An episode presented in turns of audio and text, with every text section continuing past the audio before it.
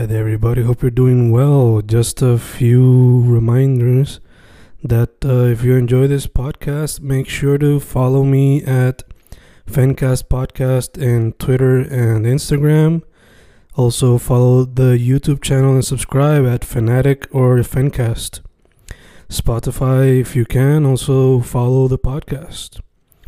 Meanwhile, si les gusta o le interesaría saber sobre mi poesía, poetry, poetría, you can follow me at Fen Correa at Facebook, Instagram, uh, Twitter, Spotify, Bandcamp.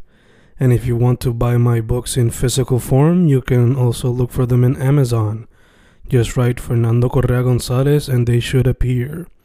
Once again, for the podcast, Fancast or Fancast Podcast en Instagram y Twitter, and YouTube bajo el nombre Fanatic o Fancast. Y si le interesa mi poesía, poetría, poetry, Fen Correa en Facebook, Instagram, Twitter, Spotify, Bandcamp y en Amazon bajo Fernando Correa González. With all that being said, enjoy the interview. Thank you.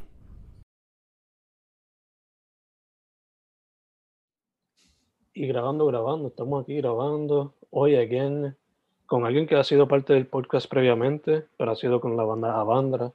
Estamos hoy aquí con Gabriel Alejandro, que Saludos. fuera de Avandra también es el Slap at the Bass de Dr. Science, es Correcto. autor de cómics y es podcaster himself. También. Gabo, ¿cómo estamos? Muy, muy tranquilo. También, aparte de, de Slapping the Bass en Seiyus, también soy el bajista. Fui el último bajista, que nada más que duramos un show, pero hubo planes de volver antes de que se acabara todo esto de los nervios. Oh, shit. También estoy en los nervios. Sí, sí, yo fui el último bajista que hice el, el último show en la respuesta, que era el CD release, pero eh, teníamos planes de volver. Estuvimos ensayando en enero y febrero del año pasado y ahí fue que todo cerró. eh, Entonces, pero nos, nos mantenemos en contacto con Andrés, con Willy, que Willy es el mismo también de Dr. Seuss, Mm. y con un baterista que estamos ensayando. Así que los nervios también, hopefully, regresan después de todo esto.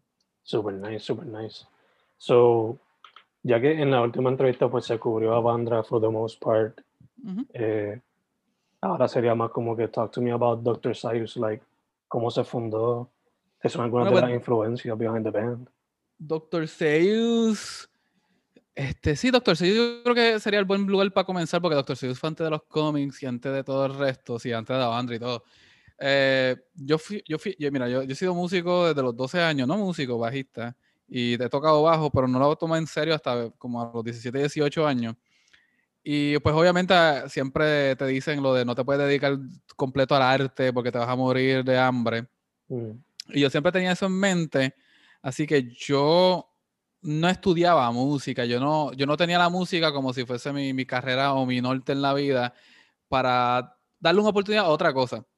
Y me acuerdo que cuando estu- fui a, a estudiar en la UPI, eh, terminé estudiando un bachillerato en historia de Europa, que es igual, es un, es un bachillerato en arte, como que me iba a morir de hambre como quiera. Seguí una maestría en traducción y recuerdo cuando estaba terminando la maestría en traducción, este, sí, porque también en la vida académica me, me fue muy bien, este, de que hasta lo seguí este doctorado, hice un doctorado y todo.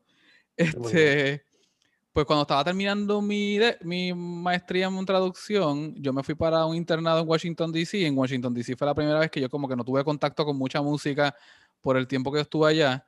Aunque yo me llevé mi bajo, yo practicaba en mi, en mi apartamento y eso.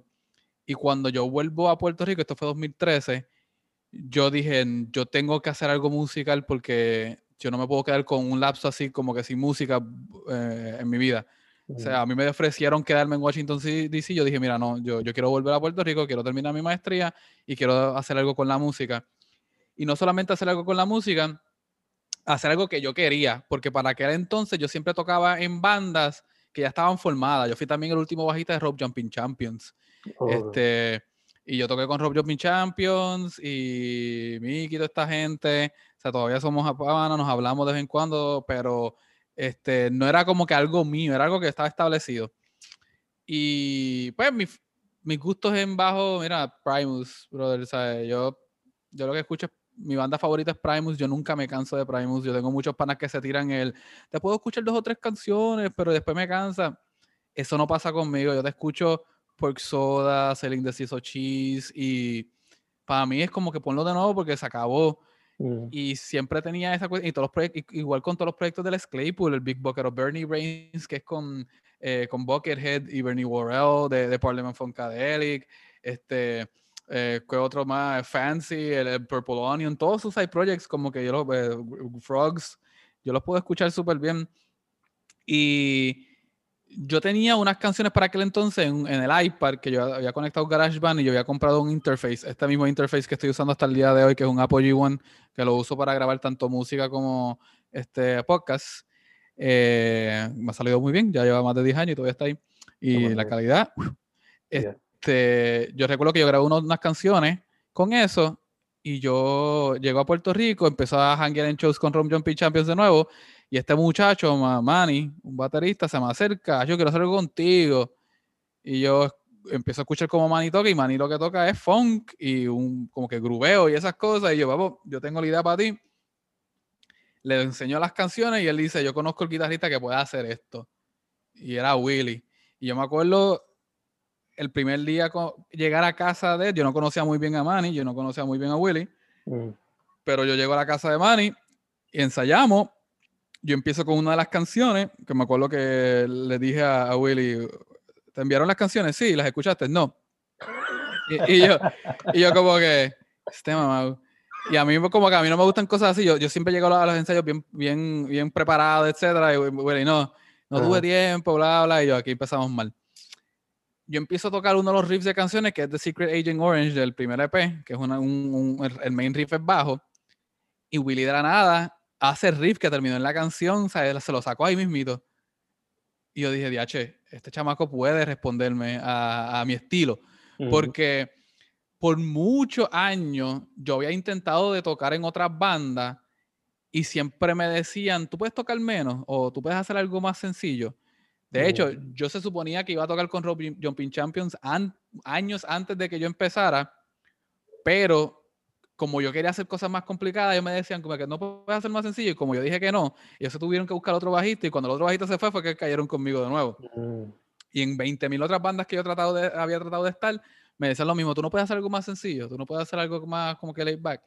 Y yo como que, mano, no, es que eso no es mi estilo de bajo. Y, y en esta fue la primer grupo que como que este muchacho supo responder, Manny supo que tocar, Manny también componía, eh, y formamos como seis cancioncitas que terminó siendo el EP de Greatest Hits Volume 3. Yo sé que era un primer EP de llamarse Greatest Hits, ese es el relajo. Ah. Eh, pero, este, y nada, fue como que de ahí fue que esta cuestión de tocar de nuevo, de que la gente le gustara el proyecto. Eh, claro, Dr. Seuss ahora lleva tiempo, tiene pues 7, 8 años, y nunca ha sido como un main thing porque bueno, los muchachos siempre tienen otros proyectos y, mucha gente piensa que Doctor Seuss es un side project de todo. Y es como mm. que no, como que esto es que Abner, el baterista de ahora, Manny se fue, después tuvimos a Pablo Prieto de Rope, de Space Corolla, de todo esto, y después tuvimos a ahora Abner, y como han sido bateristas de la experiencia, de otras bandas, siempre se ha pensado, este, Willy estaba en Alegría Rampante, en Los Nervios, eh, siempre se pensaba que esto era un side project. Si siempre han pensado que, que, es un side project, cuando en verdad que no, ese es el main band, los demás son los side projects. Mm. Pero Seiyu siempre ha sufrido de que la gente no sabe qué hacer con nosotros, no sabe dónde ubicarnos. Mm. No sabe si estamos siendo serios, no sabe si estamos relajando, no saben si... Pero la cuestión es que cada vez que van a un show de Seiyu la pasan brutal. Siempre la pasan brutal. Y yo creo que en Puerto Rico mucha gente peca de tomar las cosas demasiado en serio, especialmente cuando se toma el arte. Hay veces que la gente no sabe cómo lay back y decir, mira, como que esto es nuestro arte y tiene humor. El arte también, el humor es, también es parte del arte, porque yo considero el humor ser un arte. Yo, tengo los libros ahí de Monty Python, de John Cleese, como que yo, el, humor, yo lo, lo conozco como un arte y a mucha gente le, da, miedo hacer eso, especialmente aquí en Puerto Rico y en la música. Y pues ellos siempre lo han dejado como que al margen de las cosas, Mm. Uno, porque cantamos en inglés. Dos, porque eh, hay demasiado humor, no saben dónde ubicarnos.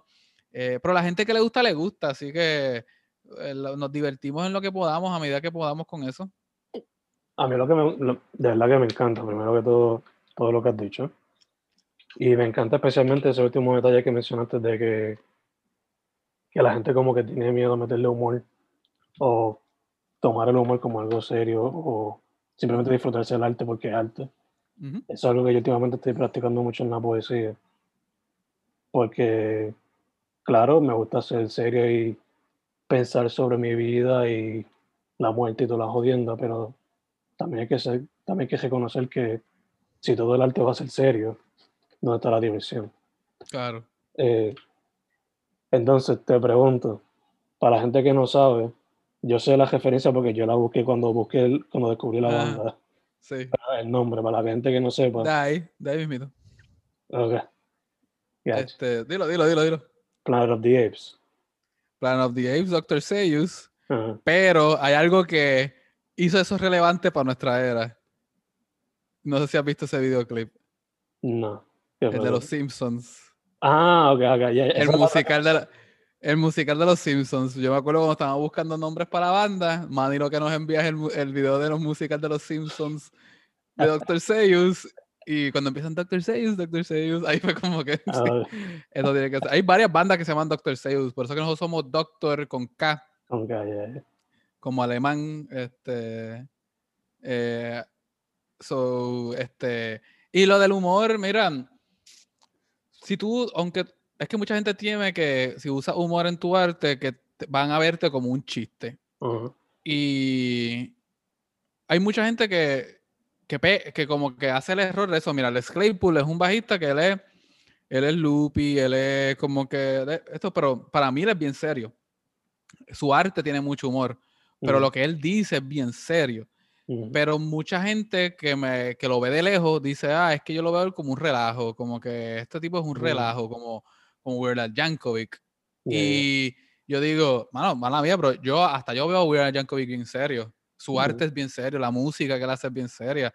¿Sabes? Porque él parodia una, una canción, eh, no significa que suelte no es serio. Yo, yo me acuerdo cuando salió la canción Happy, eh, Happy, que él hizo Tacky, eh, cuando él hace Taki, que su banda tiene que tocar la música que hacía Pharrell y esta gente, yo, ahí fue que yo vine a entender la, lo complejo que es esa canción originalmente y lo complejo que el arreglo de Weird Al Yankovic, y, y, ahí es que yo empecé a entender que el bajo hace el tu y, y, y, esas cosas yo como que, diache, estos, estos tipos están bien duros y ellos tienen que imitar todos los géneros que, que se, se parodian. Yeah. Hasta poco. Y, hasta poca, esa es la cosa. ¿Y qué no es fácil? ¿Y por qué no es Ah. un género fácil para nada? Y, sea, y, y la cosa es que mucha gente como quieren ser más como Zappa, que es como, era gracioso, pero también era bien político y edgy. Y es como que, mira, hay diferentes cortes de eso. Les Claypool no necesariamente es lo más político y edgy, aunque si te metes en sus redes tiende a ser político. Este, pero escucha su música. Hay una canción de The Purple Onion que se llama Ding Dang, que es sobre el poder de las palabras, de clasificar a la otra gente y lo que hace con el futuro de la gente, al tú clasificarlos y encasillarlos en, un- en un epíteto. Que usa la palabra, usa the N-word, usa este, eh, the F-word para los homosexuales. Y básicamente la canción empieza como un build-up. Dice, le decían esto cuando chiquito, así que cuando creció se convirtió en esto. Y cuando manifestó esto, entonces la gente dijo, viste, ¿por qué es esto? Mm, Y es una canción bien como que tú te pones a pensar y tú como que, wow, como que es verdad, la gente que las encasillan en, en, en- estas cosas, pues no tienen de otra que actuar ese rol y entonces del mundo le confirma su, su prejuicio ujú. porque lo encasillaron en eso, pero es por, por parte. Y hay muchas cosas serias que ellos hacen, pero ah, tienes que tomarte el tiempo de, de escucharlo. Y, y para nosotros, para Ensayos, no lo pensamos mucho, pero, pero sabemos que hay un, hay un efecto por ello. No, ya, o sea, el nombre del, del segundo proyecto, Antifa Funk Alone, como que algunos lo verán como con play on words, pero la misma vez tiene su propio mensaje a través de No. la sátira, ¿no? Nosotros somos totalmente antifascistas, eso te lo voy a decir. En, en somos bien políticos, somos totalmente as- antifascistas. Willy, que es el que escribe la lírica, no es liberal, él es izquierda, punto. O sea, él es izquierda real. Mm, Y pues nosotros, los demás, son un poco más moderados, más entrados para el centro y esas cosas, pero él está en el extremo. Y él, la forma en que ve las cosas es por ese filtro del humor, porque, tú sabes, vivimos en una era política donde gritan socialismo y comunismo cuando algo se está haciendo nuevo, pero no tienen nada de problema cuando un partido político silencia a la prensa, eh, evita entrada de prensa y de comunicaciones a un lugar, que son rasgos de fascismo. Y, y no tienen problema con eso porque, ah, porque están ejerciendo cuando le tiran la policía a la gente, cuando hacen cualquiera de estas otras cosas, no tienen problema con eso, ¿verdad? Pero con lo otro sí, que es un imaginario y nosotros, ¿saben? Observamos todo eso y lo documentamos. Tenemos una canción en Antifafón que se llama Tide Pod, que es, este, ¿sabes? Take that sweet Tide Pod in your mouth, eh, sink your teeth in, let the goo run out. Tide Pod es una metáfora para el extremismo de derecha en las redes de internet. O sea, de la misma forma que el Tide Pod era un reto de internet, exacto. nosotros, nosotros empezamos a ver esta estupidez de chamaquitos metiéndose en la internet y escuchando a estos tipos pseudo intelectuales como fucking Ben Shapiro o este o malinterpretando o no entendiendo totalmente lo que Jordan Peterson quiere ser y tomándolo solamente por sus tendencias insólitas porque Jordan Peterson yo lo admiro por su intelecto tengo hasta el libro de él de, de Meaning aquí pero Jordan Peterson cuando se pone a hacer la crítica social y cultural del tipo es un conservador no, no, no, no me vengas con mierda de que él no es conservador y se pierde, y como hablan palabras grandes y son inteligentes y tienen su grado, rápido va, pues están bien, están, ellos buscan la verdad. Y es como que no, ellos buscan su verdad. Y Mm, cómo es- era tan fácil de, en, en esa era que nos dejó el 2016 ver esto, estas masas de los edge lords en el internet, de estas aglomeraciones de frustraciones sexuales y frustraciones políticas. Y literalmente la canción es eso, es, macho, cómete, cómete el typod, de la misma forma que te comiste el extremismo de derecha, cómete el typod para que veas. mm, Literalmente es un reto para hacer eso. ya, ya, ya. Tomaron la, el reto del Typepad para conllevar el mensaje. Claro. Eh, que ya que cualquier persona que escucha el proyecto y Greatest Hits, pues va a notar que eh, cuando ustedes usan humor, muchas veces se puede transformar no en un humor así pendejo, sino más quizás como una sátira. Sí, si lo sí, yo diría, yo Eh, diría que sí. Te pregunto, la canción, esto es ya algo muy específico, ¿verdad? Pero la canción Charlemagne, eso es inspirado por el comentarista este Charlemagne de God. No, Charlemagne, eh, si te das cuenta, para ese tiempo nosotros también tenemos otra canción que se llama Richard III.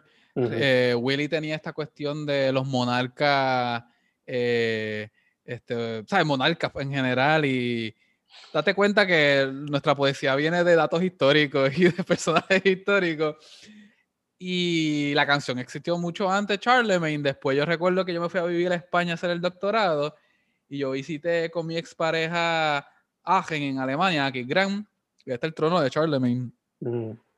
Y yo tengo un gato que se llama Charlemagne, está por ahí, ¿sabes? Como que todo salió como que al mismo tiempo, fue como que, ¿dónde está Charlie?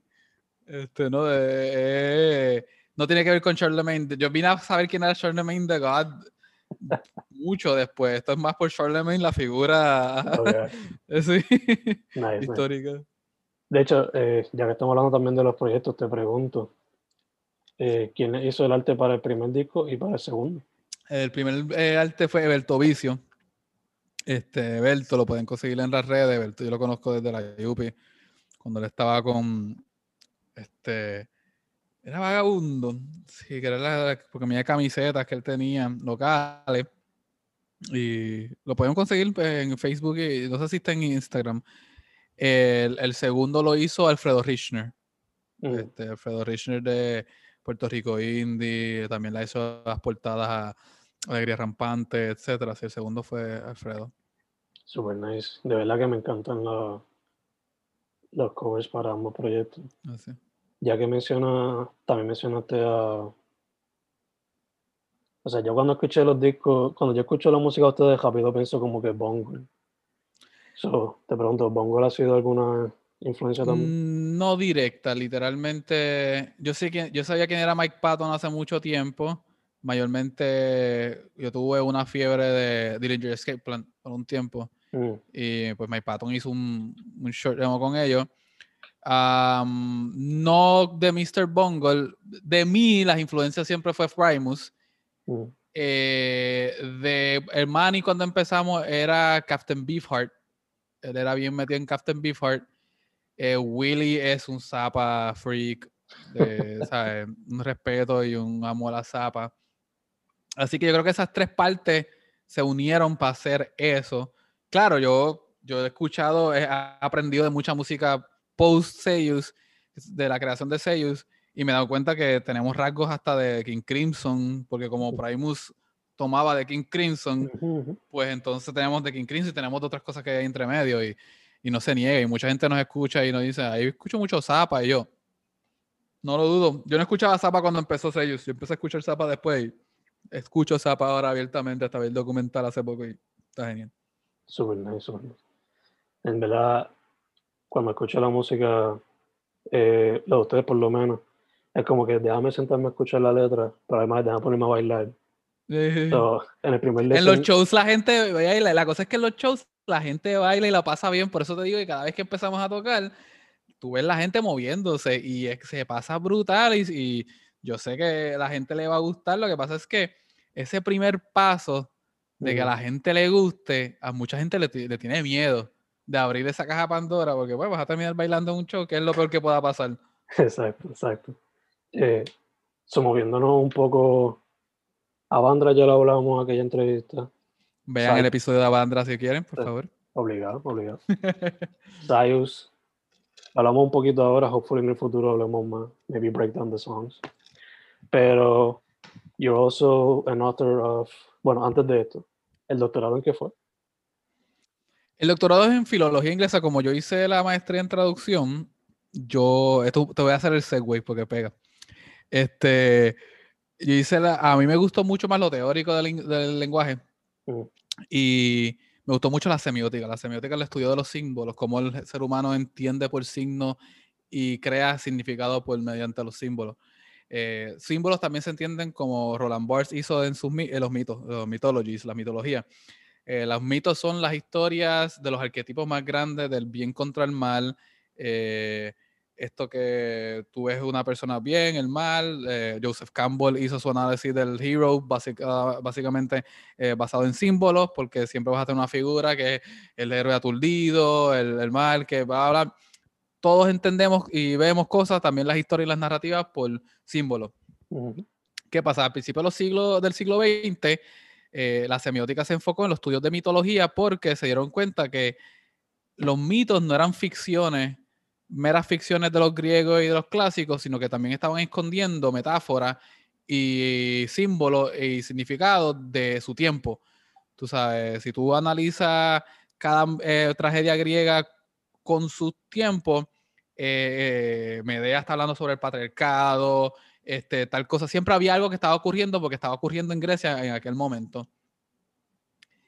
Y yo me puse a pensar en mi vida personal, oye, pues, ¿qué, qué, hay- qué qué existe modernamente que la gente ha tendido a eh, menospreciar como algo fantasioso, pero que realmente tiene sustancia, que a mí me guste mucho?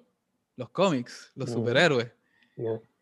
Así que yo siempre he sido un lector de cómics, eh, siempre me han encantado los cómics. En el 2014 yo empecé un podcast, ellos me invitaron a un podcast que se llamaba Entre Paneles, que duró hasta hace unos par de años atrás. Eh, eh, este, tengo otros podcasts de cómics también, he participado en, en otros cómics sobre eh, cómics y un podcast sobre cómics y cultura popular. Así que los cómics siempre han estado bien presentes en mi vida. Así que yo empiezo a, haciendo la maestría, todo lo que yo leía, ya yo estaba pensando superhéroes, cómics, superhéroes, cómics. Esto aplica a los superhéroes, cómics. Así que cuando yo solicité el doctorado en filología inglesa, que filología es como que el estudio de el lenguaje dado a un contexto histórico, yo lo que dije, yo quiero estudiar la producción de los cómics de Marvel en los 60, del 61 al 69, cuando empezaron hasta el fin de la década, y cómo ellos reflejaron entonces los problemas sociales o los temas sociales que estaban en los Estados Unidos durante esa época. Mm. Literalmente yo me fui a leer todos los cómics. El 61 y el 69 son sobre 400. Ujú. 427. Sin contar Tales to Astonish, eh, lo- los compendios. Yo nada más que leía los main superhero titles. Este, para ver cómo ellos, eh, cómo ellos trazaban historia. Entonces, en el segundo capítulo explica de la, mi tesis, expliqué, el primer capítulo de mi tesis expliqué eso del contexto, cómo el contexto afectó la narrativa. El segundo capítulo fue cómo metaforizar sucesos reales es un producto del lenguaje de cómo el ser humano entiende y cómo hace que eh, conocimiento nuevo sea accesible a toda la gente. Eh, en los 60 teníamos el boom científico gracias a Kennedy y la Luna, que apuntó a la Luna.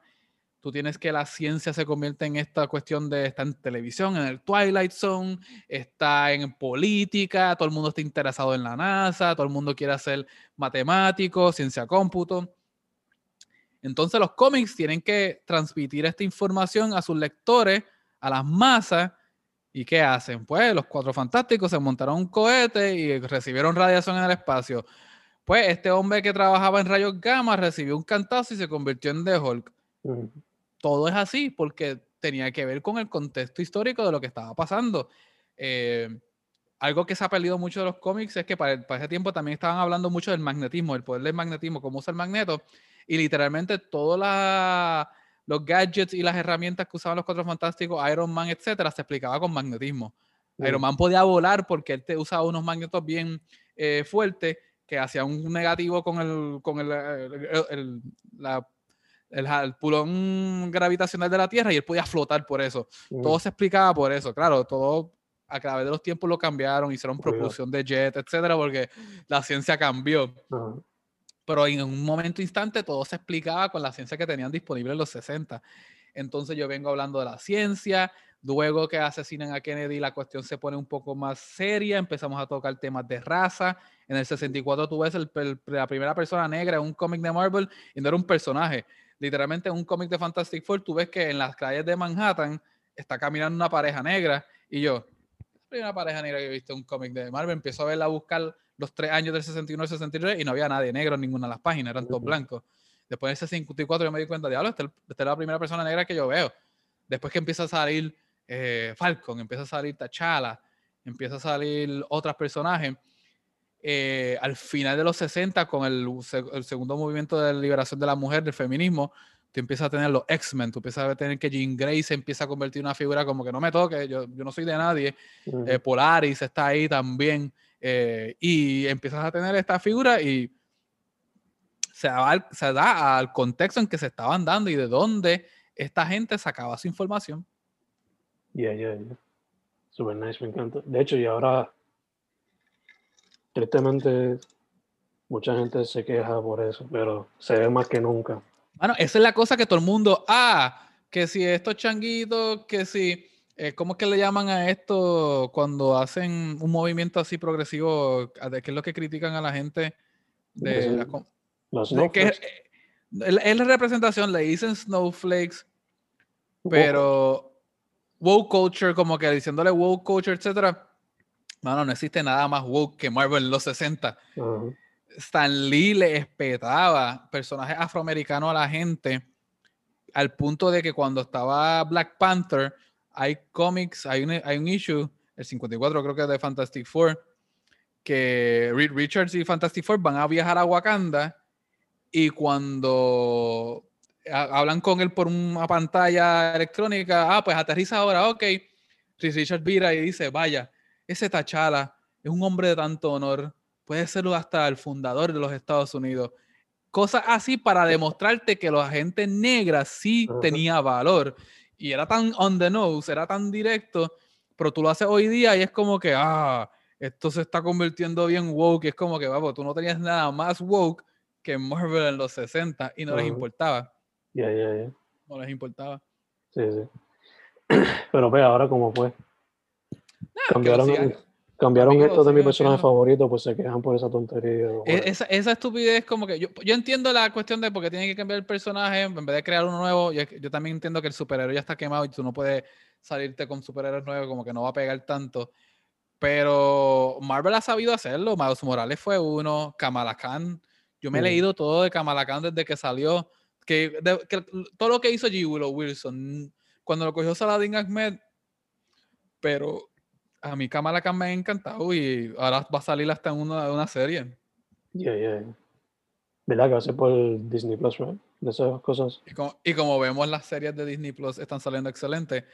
En Mm. el Falcon sacaron a, a este hombre, a, el primer real Super Soldier, este, ¿cómo es Bradley? Isaiah Bradley.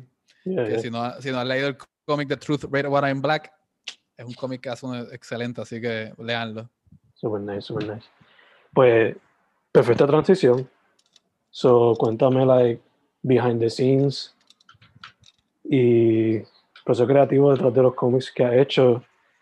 Primero, Non-Legimus, que es sobre palabras, eh, vocabulario, etc.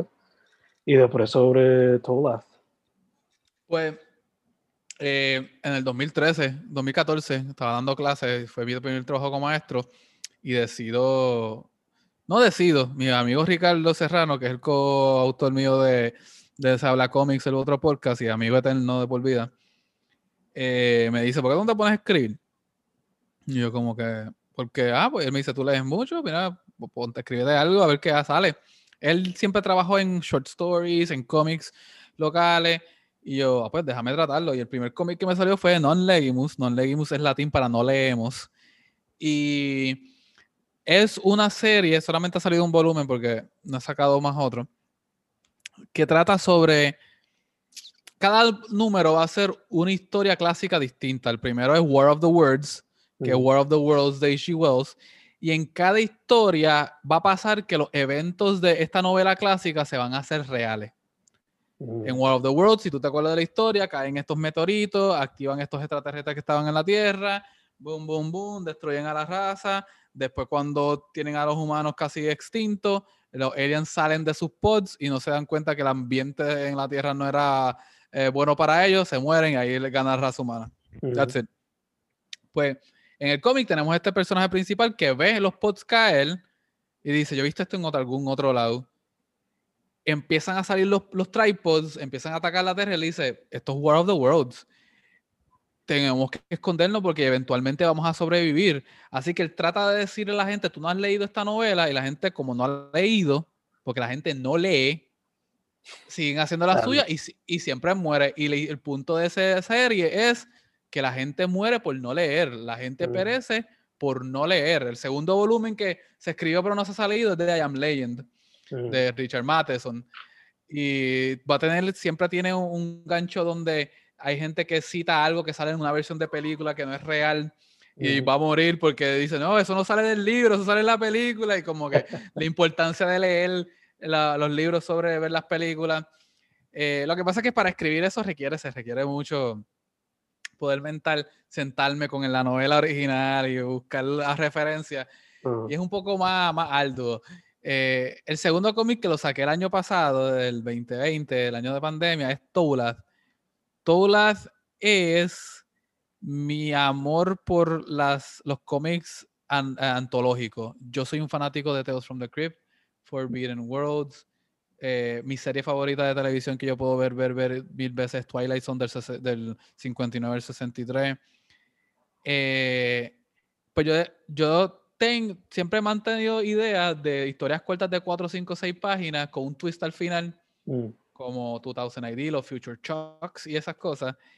Y básicamente decidí hacer una historia donde hay una historia principal ocurriendo, pero adentro se te presentan estas otras mini historias con principio y fin y sigue. Mm. Este, saqué el primero el año pasado, el segundo ya lo, ya lo escribí.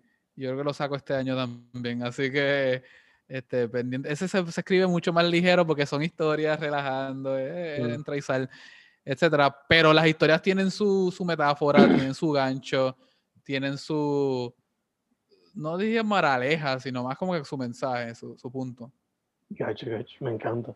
Y again, el humor presente Sí, siempre, siempre tiene que estar presente en todo. Es que a mí no me, a mí no me da miedo meterme en lo de humor, ni usarlo, este, eh, de como te dije, yo, ah, yo tengo un libro que se llama Monty Python Speaks, y a mí me chocó mucho que cuando Monty Python murió, Graham Chapman, por mucho tiempo el único Python que había muerto fue Graham Chapman, recientemente murió este otro, Mm. eh, pero Graham cuando murió, a él hicieron un funeral, pero el funeral fue un show de comedia de estos tipos. O sea, en- ellos estaban relajando allí y yo ver cómo la gente brega, o sea, esta gente brega todo con humor y no, o sea, el punto es no, no seas, se- ¿para qué tú vas a ser serio, mano? ¿Para qué tú vas a estar serio?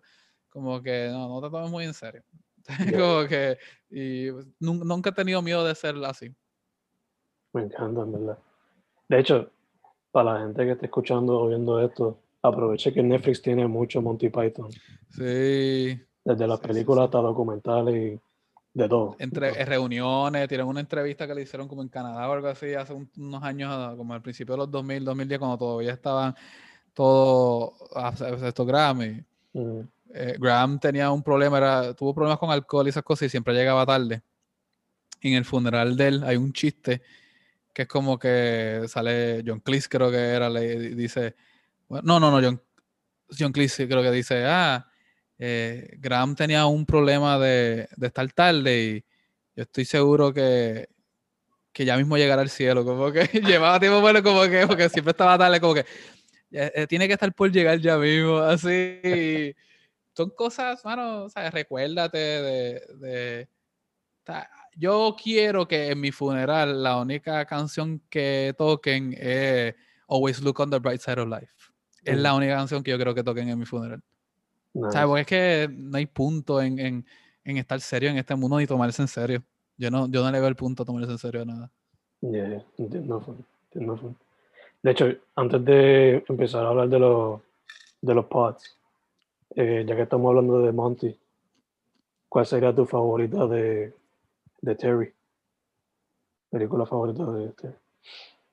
Espérate, eh, ¿a, a película de Bonty entero o de Terry nada más? De Terry nada, de Terry nada.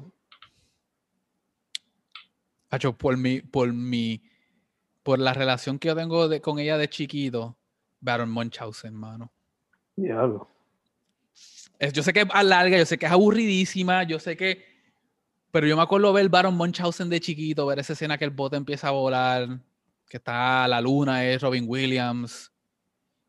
Bueno, y eso para mí fue como tan místico, no fue ni gracioso, fue, fue un, un misticismo bien cañón, como que a mí me encantó por eso mismo. Y yo creo que es la más, cuando me dice Terry Gilliam cine, sobre Brasil, por encima de, de Time Bandits, por encima de 12 Monkeys, Baron Munchausen. Gacho.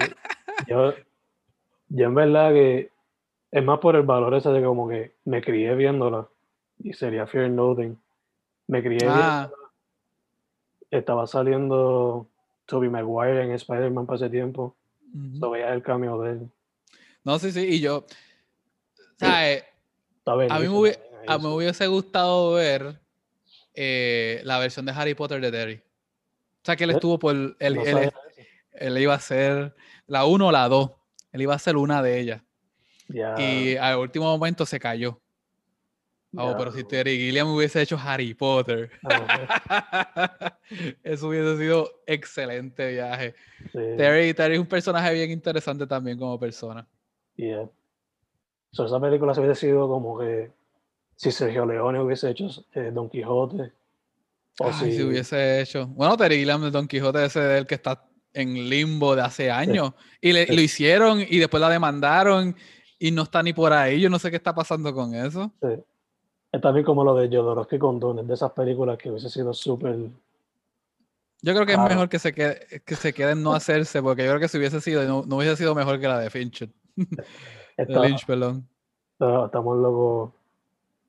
De hecho, esa película te pompea la nueva de Dune, por lo que has visto. Eh, yo me leí el libro, a mí me gustó. Me lo leí el año pasado, de hecho. Las primeras como que tres cuartas partes bien bueno, al final está como que bien rushed. Mm, Eh, yo le doy el chance, yo no me hypeo por las cosas. Yo espero a verla. Yo no soy, yo, yo no soy un hype person, yo no soy un, un fanboy. Yo, a, pesar de que veo películas de superhéroes, esto, yo no soy un fanboy para nada. Yo, si tú no me demuestras que tú eres bueno, yo no voy a hablar bueno del producto como que. Gacho, ¿sabes? gacho. No. Entonces, ya que mencionaste la palabra hablar, talk to me about the podcast. Estamos con Se habla cómics y Terror entre los dedos. Pues los podcasts. eh, yo siempre, a mí siempre me ha gustado la cuestión esta de, de hablar y de entrevistar porque por encima de Monty Python, por encima de música, por encima de, de, de todo lo que yo he hecho de los cómics, hay una figura en mi vida que es la central, que yo te digo que es mi norte en cuanto a, a moral, mi norte en cuanto a, a opinión, mi norte en cuanto a todo, que fue donde yo aprendí a ser políticamente consciente, etcétera, y es Jon Stewart.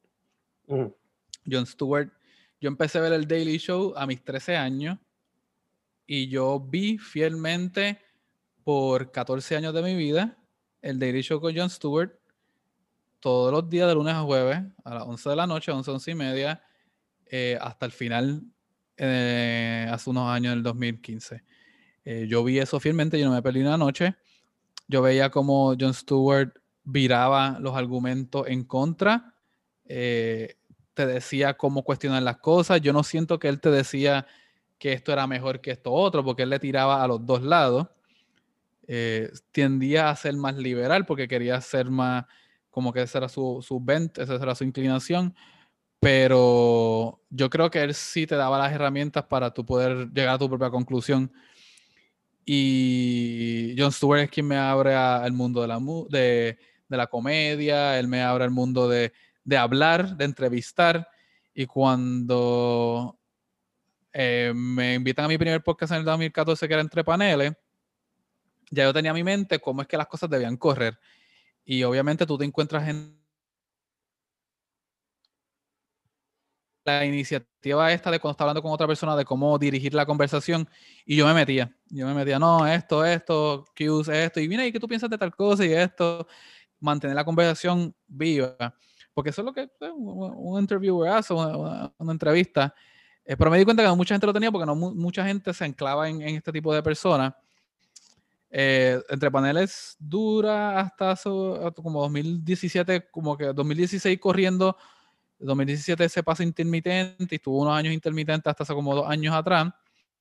Eh, en el 2016, Ricardo y yo de Entre Paneles comenzamos a hablar cómics, que es nada más que para hablar de cómics, no análisis de cómics, porque en Entre Paneles se tocaba la sexualidad en los cómics, las metáforas de más temas más académicos. O sea, la cómics es literalmente qué salió esta semana en cómics y hablar de ello. Mm, Y eso es con Ricardo y Ricardo y yo, Ricardo es como, o sea, yo, Ricardo y yo hemos viajado, hemos ido a Comic Con en Barcelona, hemos ido a Londres, hemos ido a Nueva York, hemos ido eh, Megacon en Florida, nosotros hemos ido a 20.000 lugares, hemos dado vueltas en el mundo, eh, tenemos este tipo de amistad que podemos estar uno al lado del otro y no nos cansamos, no, no, no, no, no nos irritamos eh, uno del otro. Es como que estamos ahí ya. Y eh, pues con él yo tengo conversaciones sobre cómics, hacemos análisis, hacemos qué nos gusta, qué no, etcétera.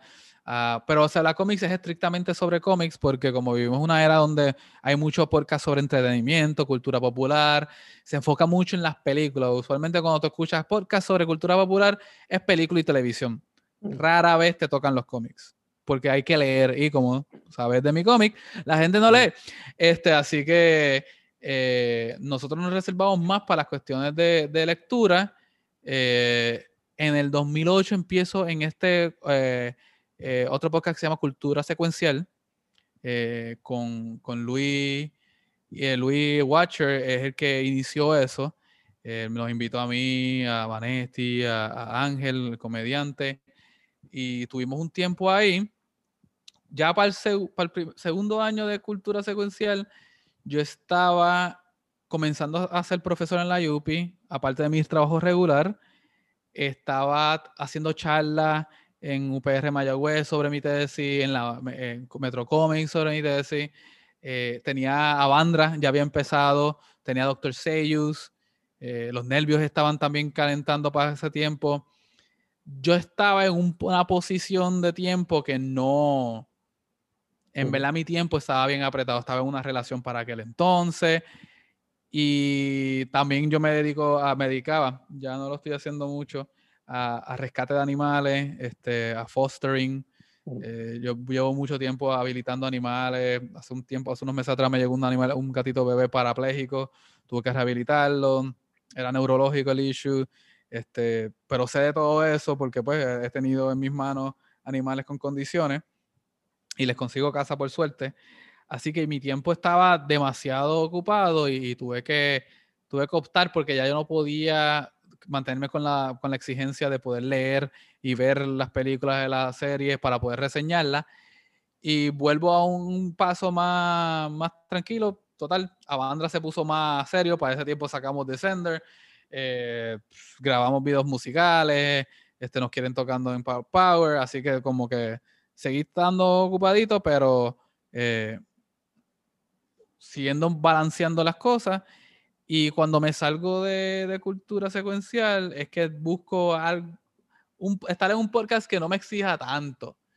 Y ahí yo tenía unos amigos, Pepe Pesante, que lleva años en esto de podcast, desde, desde Puerto Rico Hardcore, la era de hace tiempo. Y él, él tiene uno de terror entre los dedos, que es de películas de terror y esas cosas. Y yo me metí ahí originalmente para hablar de cómics de terror nada más. Pero pues poco a poco me fui adentrando hablando sobre las películas, viendo la serie que estaban viendo, etcétera. No es el mismo nivel de exigencia del otro, yo no sé tanto de los horror, así que yo los escucho a ellos y me meto ahí a hablar. Así que la cuestión de la conversación, de la entrevista, eh, siempre ha estado presente en mí. Yo, en la actualidad, para mí existen el, top 3 de personas que entrevistan. Número uno para mí es Terry Rose de, Terry Rose de NPR, de Fresh Start. Esa mujer es la diosa entrevistando. Segundo está Howard Stern. No hay nadie que le quita a Howard Stern la posición que él tiene. Y número tres, obviamente, porque es el clásico de todo el mundo que tenemos vivo todavía, es David Letterman. Porque David Letterman sabe sacarte una conversación. Para mí, esa es, la, la, trilogía que tenemos de esto, hoy día. De esto, hay mucha gente que te va a debatir entre Howard Stern y Letterman, porque hay mucha gente que, si, si te creaste con Letterman en los 80, pues eh, tú vas a querer a Letterman por encima de Howard Stern. Eh, pero eh, a mí me gusta el arte de hablar, me gusta el arte de sostener una conversación, de hacerla bien interesante. Yo vi una entrevista de Howard Stern con Stephen Colbert, cuando Colbert le dieron el, el Late Show. Colbert está hablando, tiene su personaje, como está hablando todo.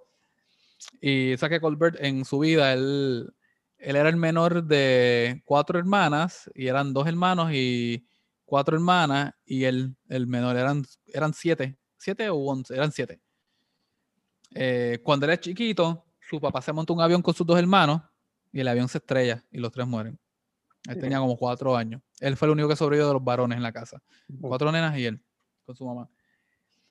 Eh, están relajando en la entrevista y de la nada sale Howard Stern. Ja, ja, ja. ¿Tú crees que tú tuviste que desarrollarte como comediante para superar el trauma de lo de tu papá? Tú, o sea, esa pregunta en el mismo medio y el mismo Colbert hace como que, ¿de dónde tú sales con esto? Como mm. que cortaste ahí mismito.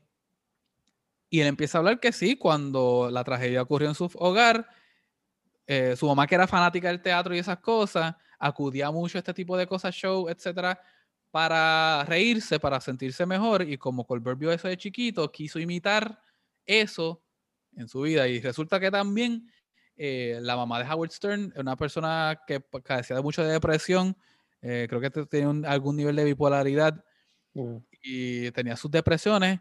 Y Howard Stern siempre era quien tenía que hacerla reír.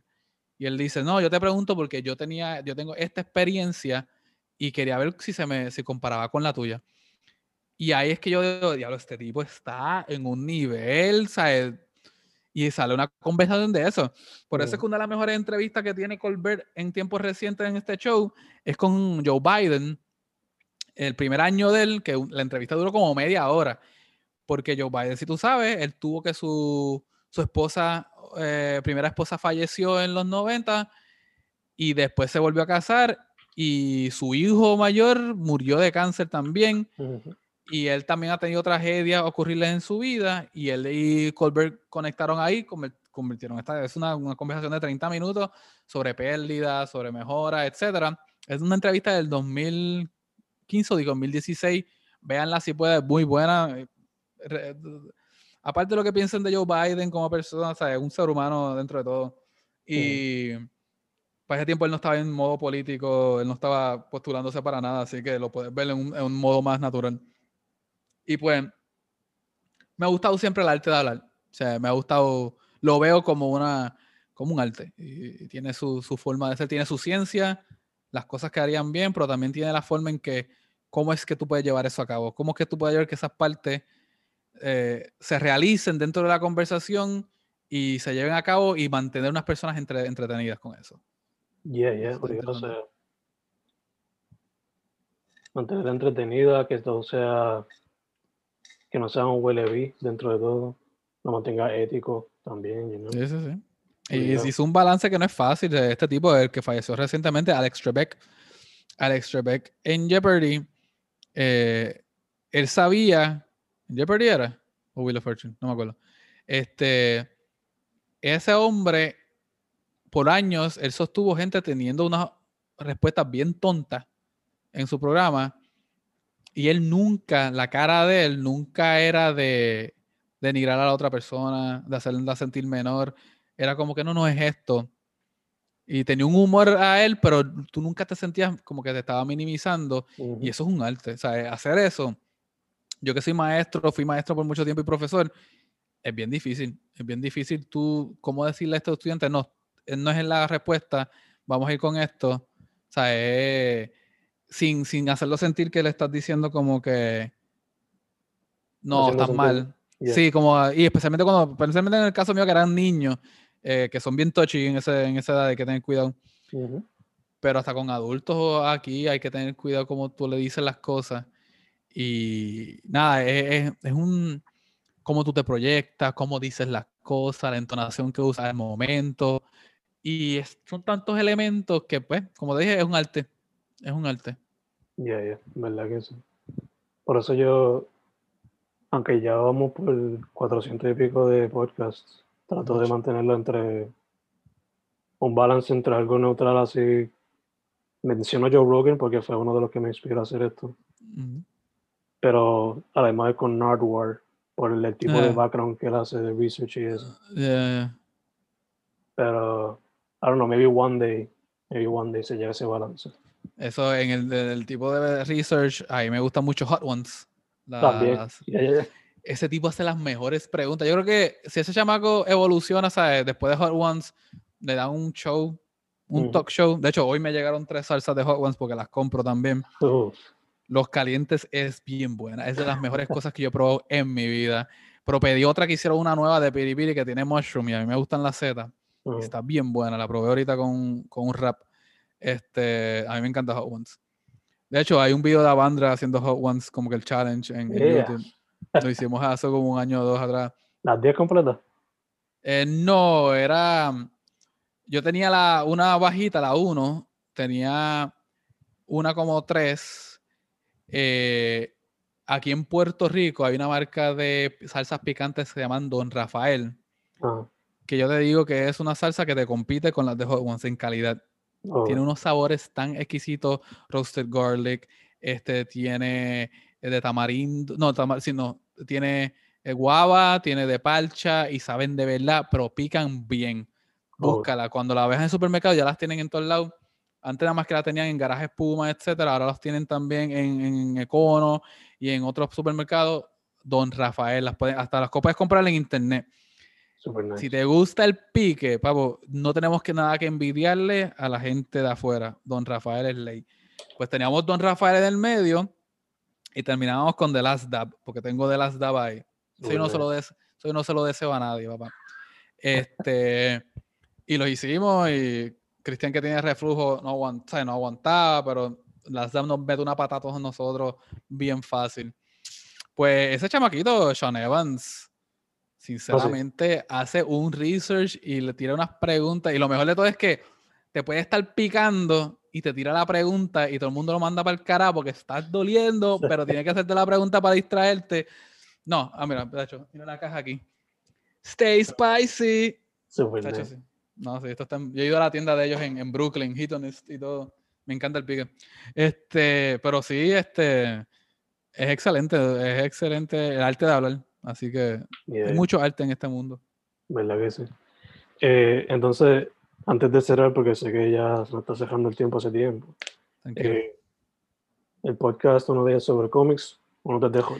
So, eh, sí, los podcasts, los podcasts es Se Habla Cómics. Estamos en Instagram y en Facebook. semanal. Sale alrededor de domingo o lunes este, dependiendo cómo, cuando lleguemos a grabar. Habla de los cómics semanales y hablamos nuestra pequeña opinión sobre ellos y los, los recomendamos. Este, luego tengo Terror entre los dedos. Terror entre los dedos tengo una pausa ahora mismo.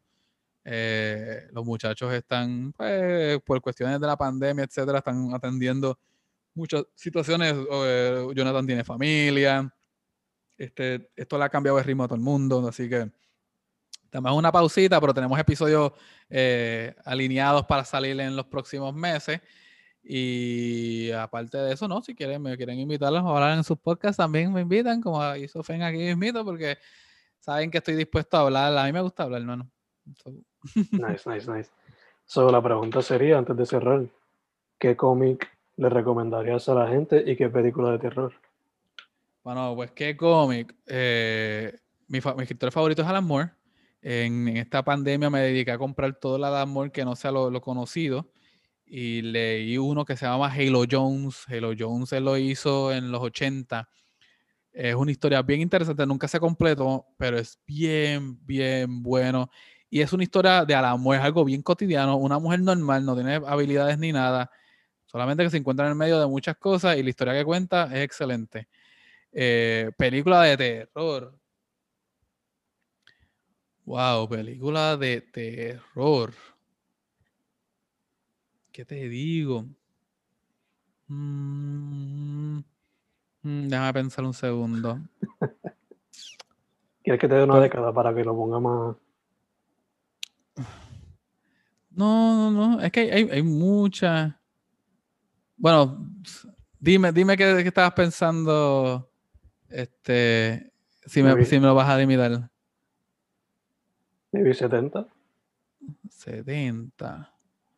Ahí están las Yalo. Pero no, no, no. Mira, yo, yo soy bien fanático. Ok, ok, yo soy bien fanático de, del género clásico los zombies de George Romero. George Romero, o sea que tiene las dos trilogías. Eh, tiene, pues, Dawn of the Dead, tiene Night of the Living Dead, tiene Dawn of the Dead, Day of the Dead, y después lo siguió con otra trilogía que es Land of the Dead, eh, Survival of the Dead y Diary of the Dead, ¿verdad? Eh, Land of the Dead. Super underrated. Para mí es de las mejores cosas que él hizo después. Él, él innovó en el mito del zombie. El zombie, después de un tiempo de estar convertido, empieza a recordar cosas de su vida y empieza a imitar movimientos de lo que era cuando estaba en vida.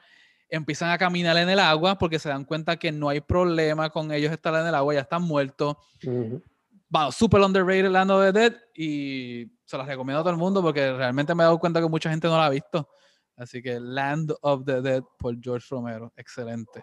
Super nice. En verdad fue de esas películas que se fue como que under the radar for some reason. bien under the radar y para mí yo creo que es yo creo que es no es mejor que Night ni mejor que Dawn.